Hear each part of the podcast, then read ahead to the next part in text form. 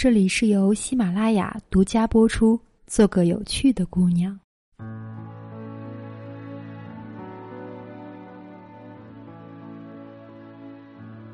亲爱的听众朋友们，大家晚上好，我是周公子。遇到过很多这样的人，抱怨工作不好，工资低，事情多，羡慕别人坐办公室，动几根手指，喝着咖啡，品着茶，工资数千过万。想学点什么为自己充电，又不想放弃工作，舍不下每月固定的工资和五险一金，终日在犹豫不决中度过，最后一无所成。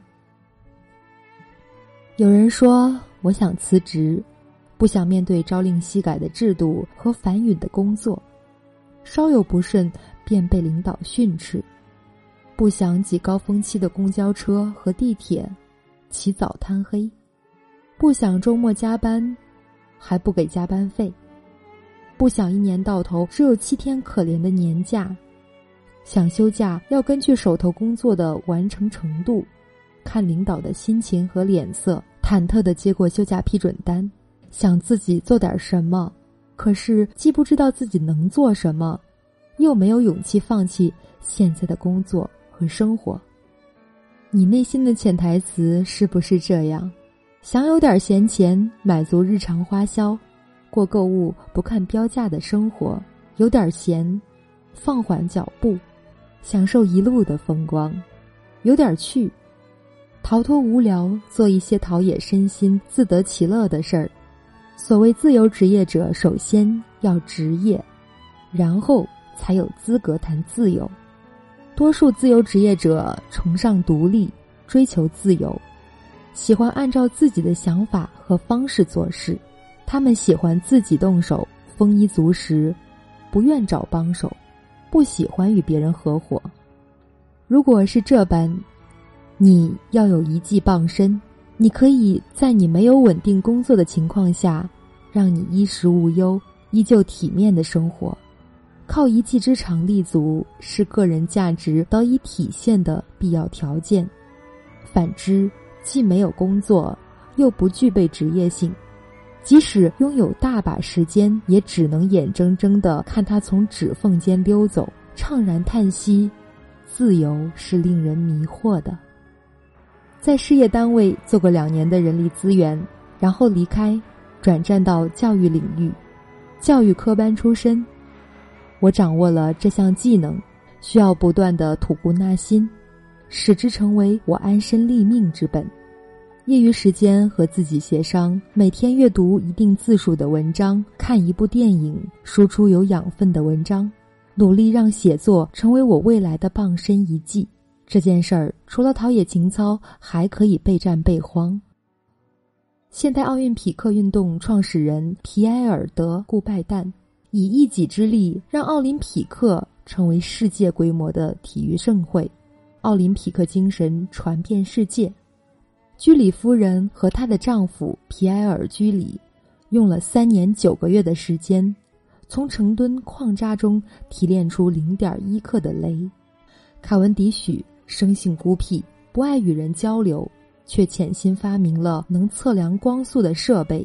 他是十八世纪英国有学问的人中最富有的，有钱人中最有学问的。却从不涉足贵族花天酒地的社交。他们都孤立无援，却凭借着执着和梦想取得了举世瞩目的成就。少上网，少抱怨，少说我什么都不会，利用有限的时间提高执行力，让懒惰从身体中抽离，增长本事，创造机会，多花些时间和精力练习一技之长。你的坚持和努力，或早或晚会有所回报，会让你变成你所希望的样子。自由职业者要有一定的经济基础，一旦选择单枪匹马的自由，你能依靠的只有自己。自由职业者要有一定的存款，平常到衣食住行、煤气水电、柴米油盐、吃喝拉撒，无一不需要钱。房租、房贷、社保、医疗等，又是一笔不小的开支。突发事件、人情往来，往往离不开钱，否则你会因为断了经济来源而压力重重，惶惶不得终日，更无自由可言。真正自由的职业者一定耐得住寂寞，抵得住诱惑，有严格的自律意识。我现在的时间比辞职前自由许多。以前我时常盼望放假时出去旅行，和家人朋友经常聚聚，而事实上，我选择自由职业后，一边做教育，一边写作，更多的时间是在工作、备课。写作几乎占据了我的生活。你羡慕我的自由，其实我正坐在电脑前整理教学思路，跟甲方探讨产品文案、写作、翻阅图书或者看电影，一天下来所看之处无不重影。写了六年的文字的青年作家，年收入三百万加，依旧每天不间断的码字。如果遇到重要的事情，他会存稿。保证每天更新六千字左右，粉丝近五十万的自媒体作家周老师，月收入十万加，他依旧严格要求自己更新每一篇有质量的原创文章，看半本书和一部影片。他说，为了一篇文章要购买大量知识，要花费透支太多时间，要投注大量的精力和健康，甚至长期佩戴颈椎牵引器。这意味着放弃了大量逛街、撸串儿、唱 K、八卦，甚至谈情说爱的娱乐时间，因为自由职业者知道时间是最有价值的，选择自己热爱的职业，即便累点儿也心甘情愿的付出，并投注别人眼中你自由的时间，这是自由的代价。自由职业者不要透支身体，黑白颠倒，熬夜成瘾。不规律饮食，这些都是一颗定时炸弹，悄悄为身体记了一笔账。长期疲劳会带来许多健康隐患。自由职业给了我们灵活工作和生活作息，劳逸结合，安排好工作和休息时间，运动健身，户外活动。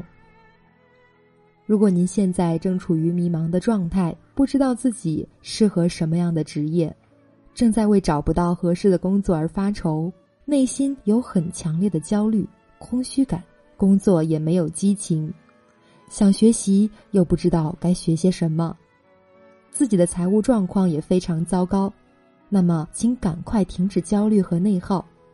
只有明确你自己到底想要什么，确定了目标，才能提升生活质量，过上想要的生活。